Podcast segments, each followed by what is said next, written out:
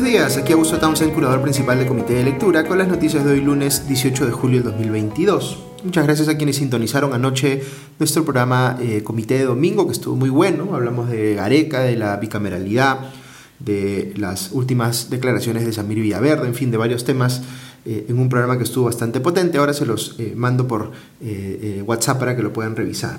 Pero vamos con las noticias de esta mañana. Empecemos con eh, novedades sobre el caso de la hija adoptiva de la pareja presidencial, Jennifer Paredes, y las obras en las que se sospecha que empresas vinculadas a su amigo eh, Hugo Espino Lucana podrían haberse visto favorecidas al haber presuntamente traficado influencias ella.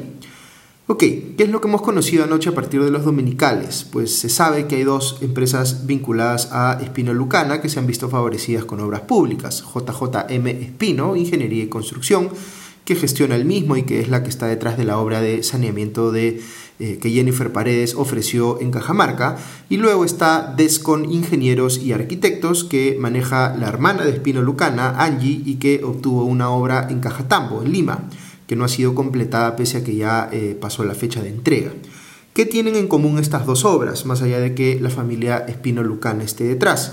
Pues aunque una es en la región de Cajamarca y la otra en Lima, hay una persona que aparece en el comité de selección de ambas obras, una joven de 27 años, de nombre Natalie Viviana Alcanta Montes, licenciada en negocios internacionales y con cierta experiencia en contratación pública, en el caso de Cajamarca fue presidenta del comité de selección y en el otro caso simplemente miembro de ese comité. Todo esto fue revelado anoche por Cuarto Poder en un reportaje que señaló además que las firmas de Alcante en ambos proyectos no coinciden.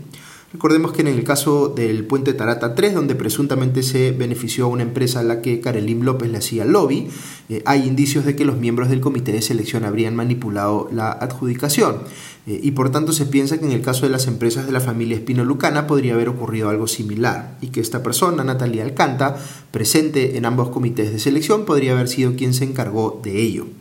Esto tiene por supuesto que ser comprobado, pero sí, eh, sí es bien sospechoso que esta misma persona haya, entre comillas, coincidido en dos comités de selección de obras tan distantes entre sí que justamente favorecen a la misma empresa vinculada a la eh, hija adoptiva de la pareja presidencial. Cabe indicar que Alcanta no declaró para el reportaje y que sus familiares no conocen su paradero. Quien sí habló anoche en un programa dominical fue el propio Hugo Espino Lucana, quien fue entrevistado por Punto Final de Latina. Dijo que Jennifer Paredes es su amiga y que también era trabajadora de su empresa en el momento en que ofrecieron esta obra en Chadín, en ese evento pues que quedó grabado en video. Recordemos que Jennifer Paredes aparece en el video luciendo un chaleco de la empresa. Aquí la estrategia legal parece ir por el camino de decir que Jennifer Paredes no estaba eh, traficando eh, eh, influencias para la empresa, sino trabajando directamente para ella.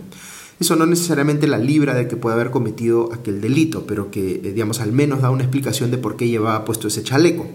Sin embargo, Espino no pudo acreditar la relación laboral con Paredes, solo dijo que tenía un contrato verbal. Luego mencionó que sus visitas a Palacio fueron para ver a Jennifer, no a la primera dama Lilia Paredes, y que abordó con ella, entre comillas, temas amicales y laborales.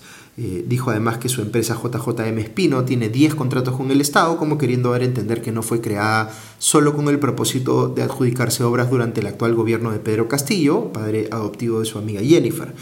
También mencionó, y, fíjense aquí en este detalle porque es bien importante, que le robaron su celular hace algunos días y que por tanto no tiene evidencia de las conversaciones que sostuvo con Jennifer Paredes. Esto, de más está decir, es bien sospechoso y conveniente para su versión. Jennifer Paredes trabajó en su empresa, pero no hay registro laboral de ello, ni de las conversaciones que acreditarían esa relación de trabajo. Es bien débil, por tanto, la explicación que ha dado Espino Lucana, y todo esto además en un contexto en el que Jennifer Paredes todavía no está eh, ubicada. Parece que Hugo Espino Lucana es, en todo caso, el fusible en un intento por evitar que la marea alcance a la hija adoptiva de la pareja presidencial, pero nada de lo que se ha dicho hasta el momento permite descartar contundentemente la sospecha de que hay aquí un caso de tráfico de influencias por lo menos.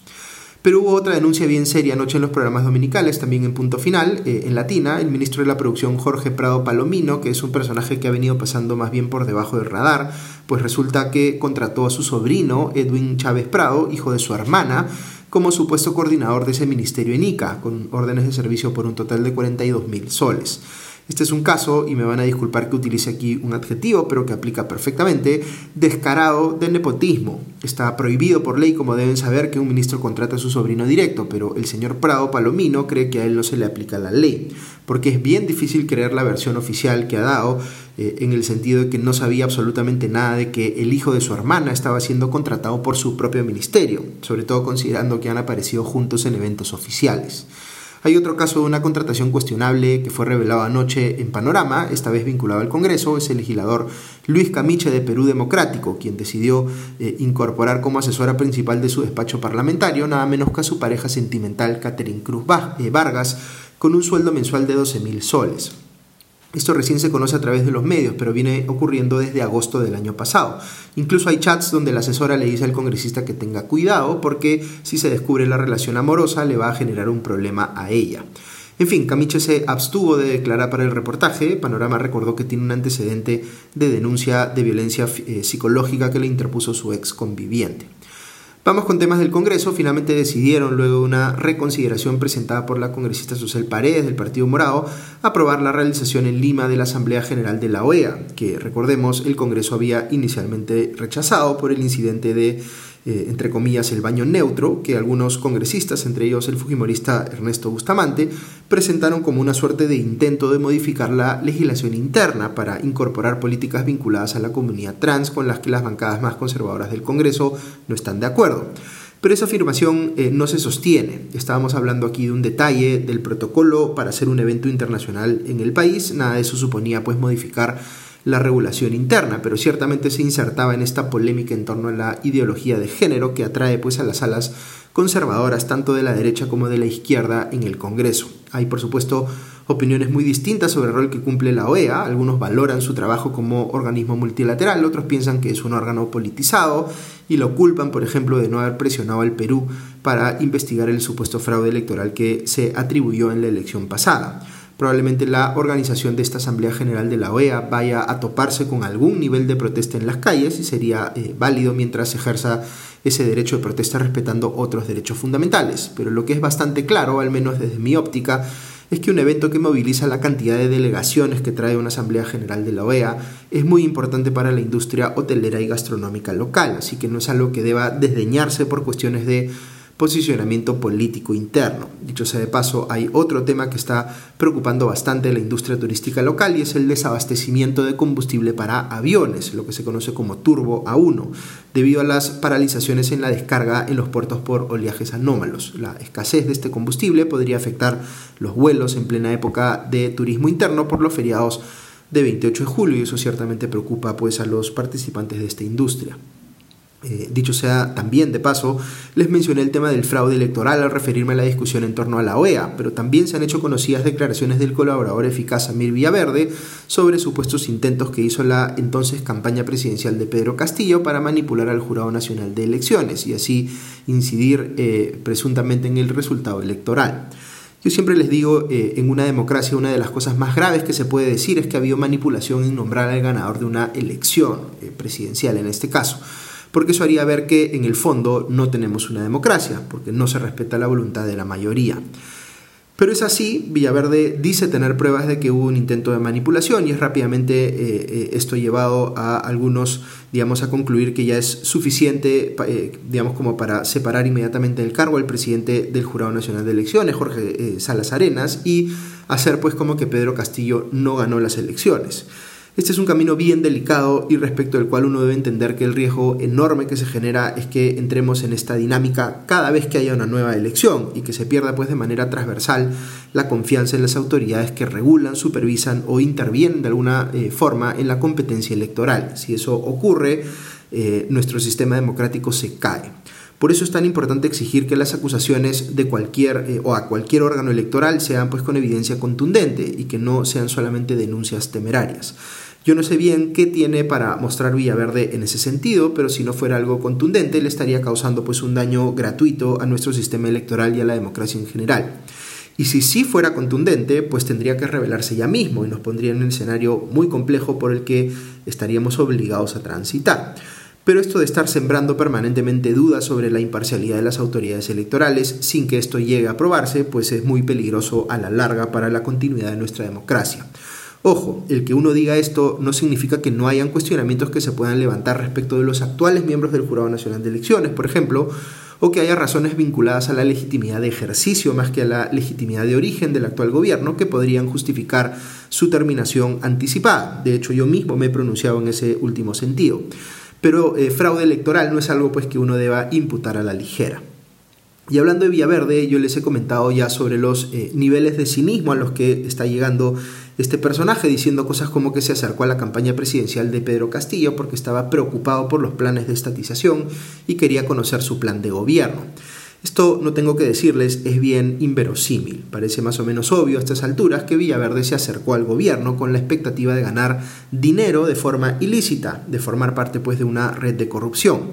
Eh, yo creo que eso fue exactamente lo que hizo. Montó una red de corrupción que mi impresión es que llega hasta el propio presidente. Es decir, visto lo que se conoce hasta el momento, creo que las revelaciones que está haciendo Villaverde le van a permitir a la Fiscalía construir un caso sólido que probablemente le atribuya responsabilidades penales al presidente de la República. Incluso si no lo hiciera, la responsabilidad política por haberse rodeado de delincuentes tendría pues que alcanzar a Pedro Castillo y llevar algún eh, eh, digamos, eh, alguna terminación anticipada de su mandato.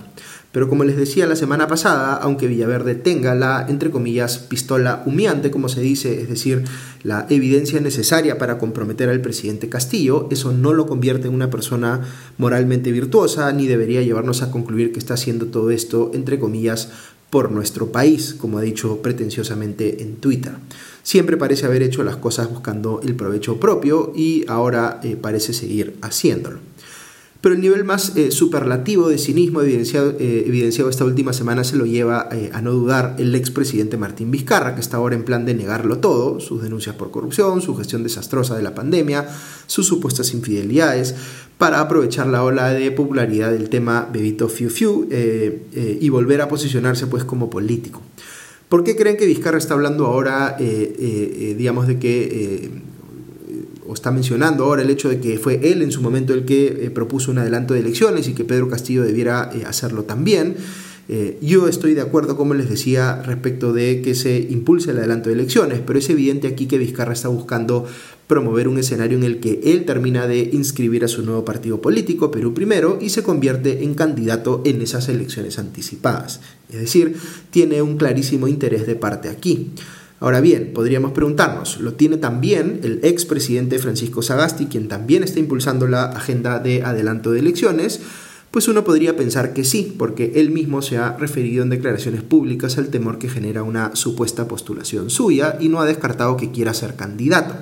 Entonces es perfectamente válido pensar que Sagasti también está jugando su propio partido. Hay por supuesto una diferencia enorme entre Vizcarra y Sagasti. El primero tiene denuncias de corrupción muy graves y el segundo no, pero el primero tiene mal que bien mejores chances que el segundo de armar una candidatura presidencial, porque a pesar de todo, todavía hay gente interesada en promocionarlo o eh, promocionarse con él, como el dueño de la cevichería Mi Barrunto. Digamos que de Vizcarra a estas alturas se puede esperar cualquier cosa, su cinismo parece no tener límites, pero Sagasti creo que debió tomar una ruta distinta, si quería ponerse él detrás de la agenda de adelanto de elecciones, como parece haber sido el caso, pues debió haberlo hecho aclarando desde el primer día que no busca ser candidato, o en todo caso ser transparente en que sí porque al no precisarlo hace ver pues que lo que, eh, lo que está haciendo eh, está haciendo digamos de manera interesada y no es lo mismo pues respaldar un adelanto de elecciones que respaldar una eventual candidatura eh, velada de Francisco Sagasti. Ok, voy a terminar el podcast de hoy compartiendo algunos comentarios sobre Francisco Morales Bermúdez en el espacio de la reflexión del día. Como saben, el ex dictador murió la semana pasada a los 100 años y han aparecido comentarios cuestionando el que no hubiese cumplido la pena de cadena perpetua que le impuso la justicia italiana por su involucramiento en el llamado Plan Cóndor, mientras que otras personas lo han presentado como un salvador de la democracia, que siendo dictador encaminó al país en su retorno a esta última. Eh, yo no viví la época de Morales Bermúdez, soy eh, hijo de los ochentas, así que no puedo comentarles sobre su eh, gobierno desde la experiencia propia. Veo que mucha gente ya lo está haciendo y yo estoy más en plan de escuchar y aprender, procurando revisar como siempre apreciaciones distintas. Pero sí creo que hay mucho que se puede decir sobre las convicciones democráticas que tenemos los peruanos a partir de lo que hemos visto en la discusión pública sobre este tema en los últimos días. Es incuestionable a mi criterio que el gobierno de Morales Bermúdez fue una dictadura, como lo fue antes el de Velasco Alvarado, como lo fue más cerca en el tiempo el de Alberto Fujimori. Pero estas tres personas, habiendo concentrado el poder, hicieron cosas distintas y ahí es cuando aparece pues un tipo de conversación que se marca más o menos de la siguiente manera, abro comillas. Hagamos como que la existencia o no de la democracia es irrelevante y discutamos qué fue lo que hizo cualquiera de esos regímenes para determinar si nos parece positivo o no de cara a la historia, muy a pesar de que no haya habido democracia real mientras fueron ejercidos, cierra comillas. Y así es como algunos justifican a Velasco Alvarado por la reforma agraria, otros justifican a Morales Bermúdez por ponerle fin al Velascato y otros a Fujimori por las reformas económicas y la lucha contra el terrorismo. Y la democracia se vuelve así un hecho de la realidad que no solo es prescindible en cualquiera de esos análisis, sino que incluso se presenta como un obstáculo al cumplimiento de los fines eh, loables eh, que alguien pueda destacar en esos regímenes. La democracia era un obstáculo a la reforma agraria, la democracia era un obstáculo a la reforma económica, la democracia no nos hubiese permitido deshacernos de Velasco, la democracia no nos hubiese permitido deshacernos del terrorismo y así. El problema con esto es que, de tanto ser percibida como un obstáculo, la democracia deviene en innecesaria. Y eh, hay objetivos superiores, digamos, que justifican violarla, piensan algunos, siempre y cuando por esos objetivos, eh, eh, o esos objetivos sean, por supuesto, los míos y no los de mi opositor político. Lo que está en el trasfondo de todo esto es que nuestra democracia es y ha sido siempre defectuosa, como si nos sirviera para pasar el rato, pero que cuando hay que hacer cosas realmente trascendentales para la marcha del país, pues ahí necesitamos una dictadura. Las cosas importantes en el país pasan en, dictadura, piensan algunos, eh, por tanto, si uno siente hoy que las cosas están eh, atracadas, quizá una buena dictadura sea la que nos saque del entrampamiento. Literalmente he leído a gente alegando esto último en respuesta a algunos tweets que yo publiqué sobre este tema, pero claro, nadie aboga por una dictadura del bando opuesto, todos quieren la dictadura propia. Imaginemos un escenario en el que nos ofrecen la dictadura indefinida del bando político con el que coincidimos, pero antes de que eso ocurra debemos estar dispuestos a tolerar cinco años de dictadura del bando opuesto. ¿Estaríamos dispuestos a tomar esa oferta? Pues de ninguna manera, porque no solo supondría una violación inmediata de nuestros derechos, sino que no hay certeza alguna de que esa primera dictadura se vaya a ir alegremente luego de los primeros cinco años. Lo que eh, está ocurriendo aquí en el trasfondo es que eh, hemos convertido a la democracia en el régimen, eh, régimen político guardián del status quo defectuoso que tenemos, o al menos así es percibida, como si la única versión de democracia posible fuese esta versión defectuosa que hoy tenemos. Hemos convertido pues a la democracia en la opción residual, no en la opción que activamente queremos porque tenemos la convicción de que es superior o al menos menos mala que las alternativas. Y fíjense en lo siguiente, si no hay razones para luchar por la democracia, si no, eh, eh, si no hay cosas esenciales, intrínsecas a ellas, por las cuales uno se sienta en el deber de salir, por ejemplo, a las calles a marchar en su respaldo, eh, pues más temprano que tarde no tendremos democracia. Volveremos a un esquema autocrático, dictatorial, que será inicialmente validado por quienes crean que se ajusta a sus colores políticos, pero que nos supondrá a todos a la larga, digamos, la pérdida de nuestros derechos y de nuestra dignidad como ciudadanos. Eh, hay mucha gente en el Perú que es eh, ingenua, creo yo, eh, respecto de los riesgos que supondría para su propio bienestar y el de sus familias el que caigamos en un escenario en el que no haya democracia. Y luego hay gente que quiere activamente traérsela abajo, porque no creen en ella y solo juegan su juego para capturarla desde la interna. Y luego estamos quienes sí creemos en la democracia por razones de fondo y de forma, que estamos insatisfechos con la que hoy tenemos y que creemos que hay que mejorarla, no tirarla por la borda. Y cada vez aparecen eh, estas discusiones, eh, o cada vez que aparecen estas discusiones sobre dictadores, entre comillas, buenos o malos, comprobamos lo cuesta arriba que es la tarea de generar genuinas convicciones democráticas en este país. Pero necesitamos hacerlo. La democracia, como siempre les digo, es una de esas cosas que no valoramos hasta que perdemos, incluso cuando sentimos inicialmente que el dictador que se la ha traído abajo es de nuestro equipo. Nunca debemos olvidar que el exceso de poder corrompe a todos, a los propios y ajenos. Ningún dictador, por más que empiece siendo cercano a nuestras ideas políticas, asegura que nuestros derechos sean respetados en el tiempo. Cuando estos se opongan a sus intereses políticos individuales, los traicionará. La única manera de sentirnos protegidos en ese sentido es que el poder esté controlado, no importa quién lo ejerza. Y el sistema que, con todos sus defectos, mejor permite esto último es la democracia. No lo tiremos pues por la borda. Eh, más bien enfoquémonos en que funcione de verdad, que es un gran desafío que por supuesto tenemos, eh, eh, para que nadie pues termine siendo encandilado por un aspirante a dictador que esconde su ambición de poder detrás de los ropajes de alguna ideología con la que se sienten identificados. Ok, eso es todo por hoy, que tengan un buen día y una buena semana y ya nos escuchamos pronto. Adiós.